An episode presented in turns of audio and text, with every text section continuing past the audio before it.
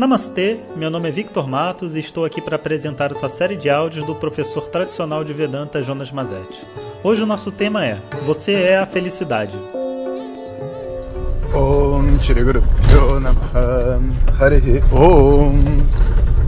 Bom dia pessoal Enquanto dirijo aqui para a padaria tomar meu café Vou gravar o áudio para vocês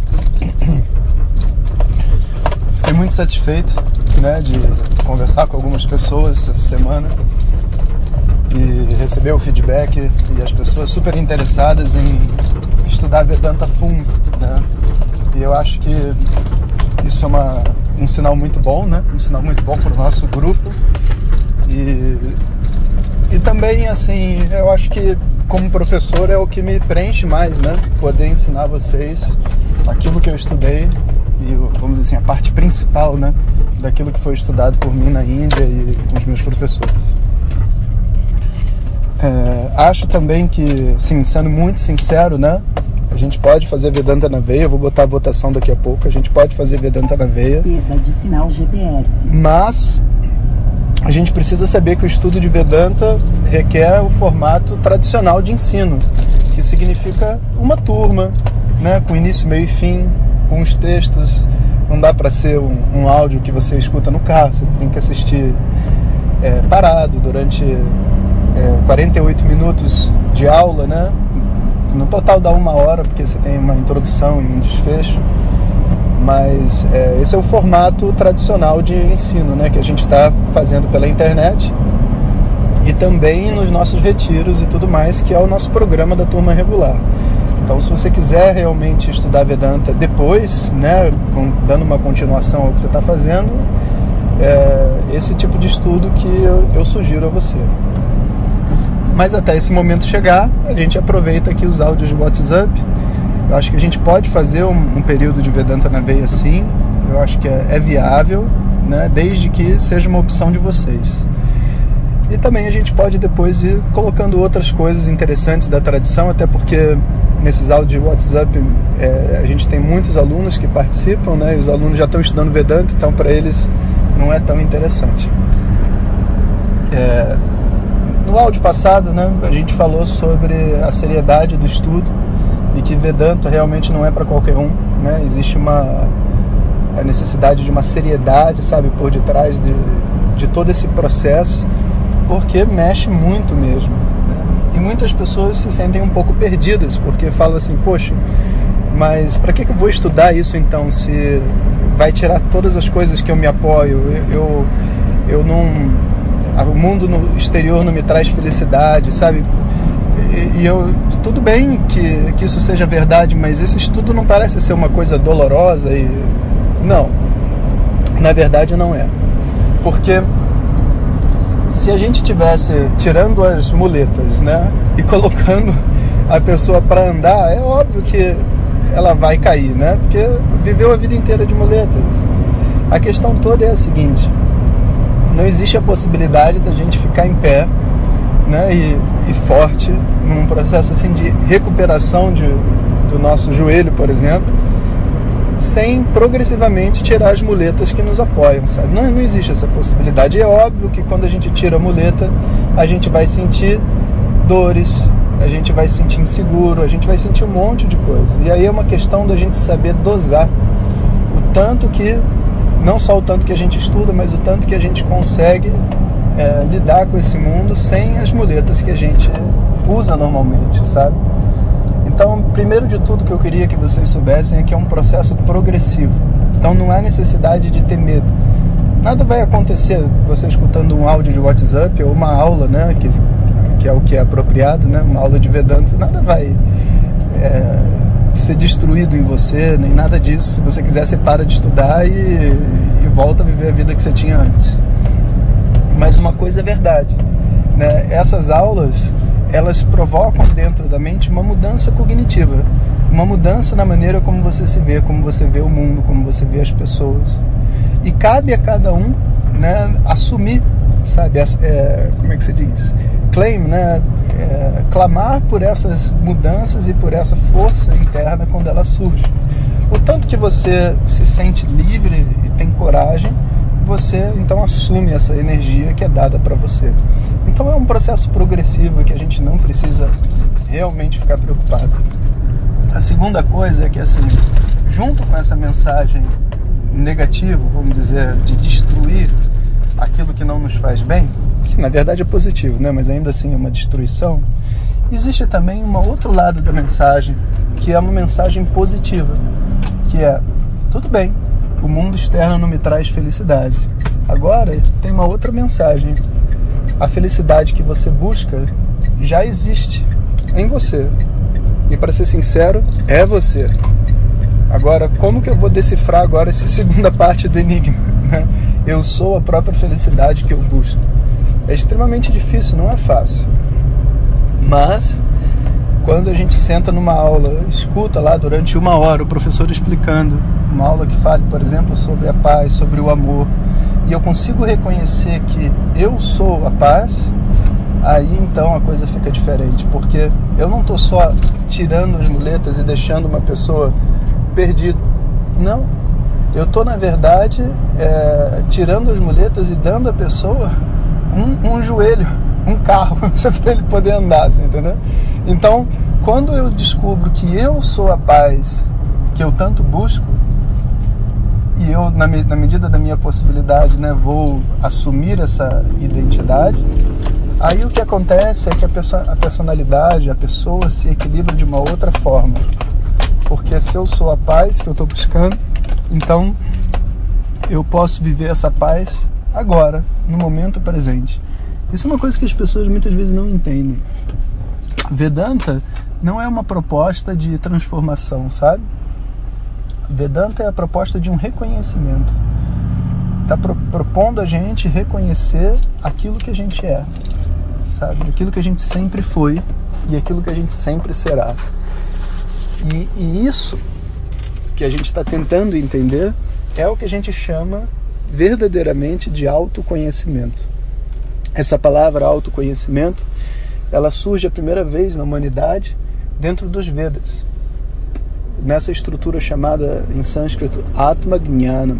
Jnanam é conhecimento, Atma é o sujeito, o conhecimento do eu, o conhecimento do sujeito. Essa palavra autoconhecimento ela foi criada depois na ocidentalização desse, desse termo, né, do conhecimento do sujeito. Esse entendimento do que, que é o sujeito é de verdade o que liberta uma pessoa. Porque se eu sou esse corpo, eu não tenho como viver em paz. Pensa bem. Porque o corpo é cheio de problema.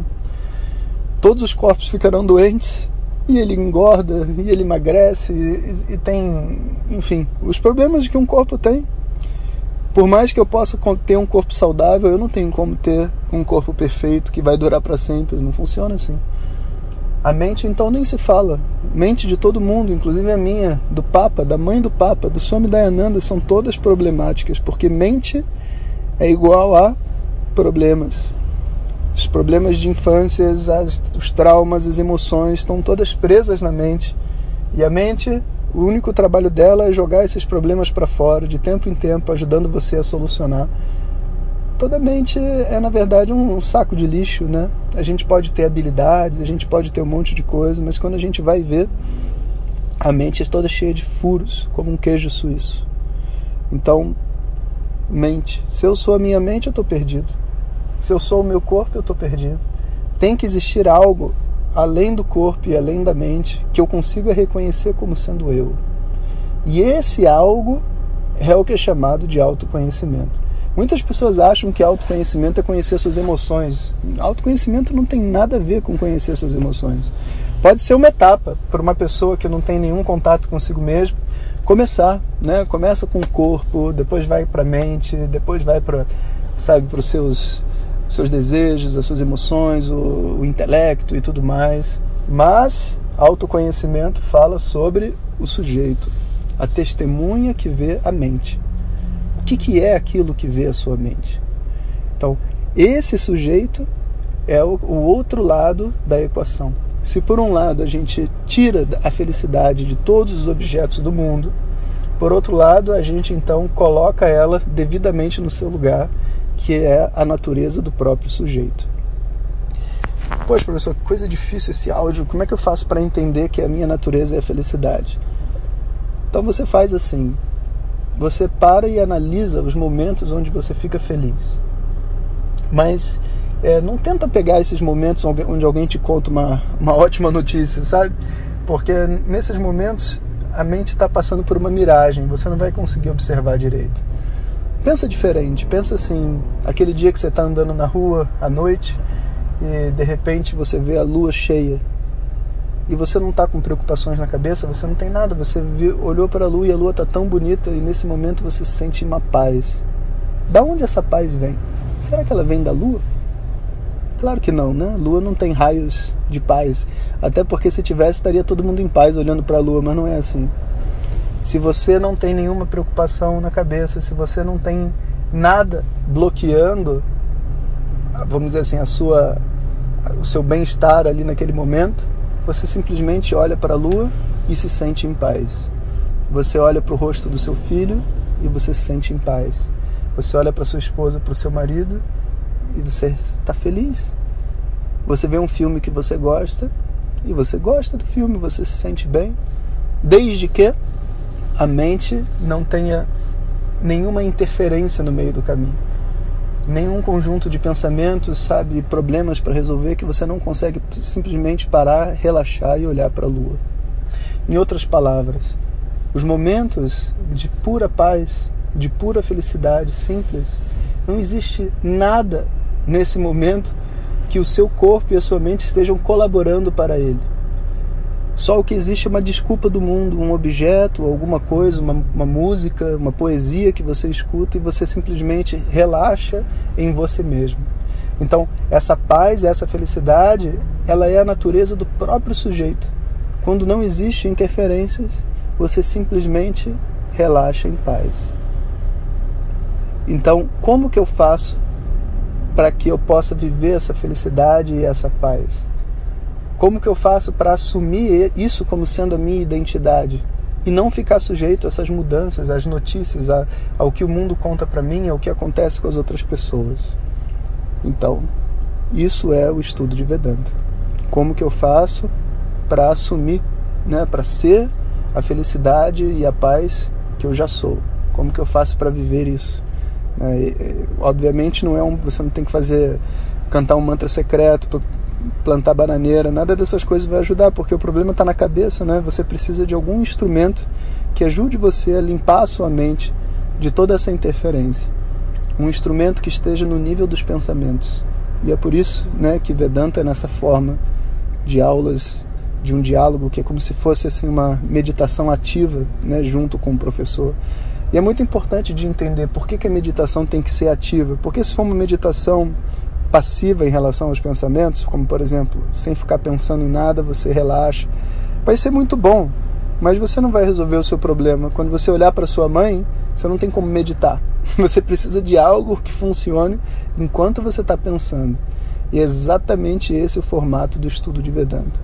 Um método, né, um, um meio de purificar a sua mente e mostrar para você aquilo que você é.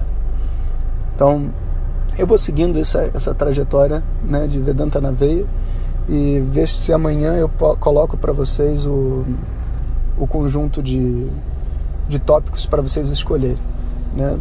E estava pensando aqui de que as histórias da tradição védica eu também acho que são muito legais, mas eu não tenho certeza se todo mundo da, é, aqui do WhatsApp também está interessado em escutar essas histórias, sabe? Que, que conta a história de reis, de rainhas, princesas, aquelas coisas que a gente está acostumado, mas da tradição védica e misturado com conhecimento é lógico, né? Não vou ficar aqui contando história. Então eu vou, eu vou botar as opções amanhã e aí eu peço a todos vocês que votem. Queria inclusive pedir que mesmo você que não costuma muito entrar na, no Facebook nem nada assim, eu vou fazer uma votação em algum lugar que seja neutro, que mesmo que você não tenha Facebook, não tenha nada, você pode ir lá votar.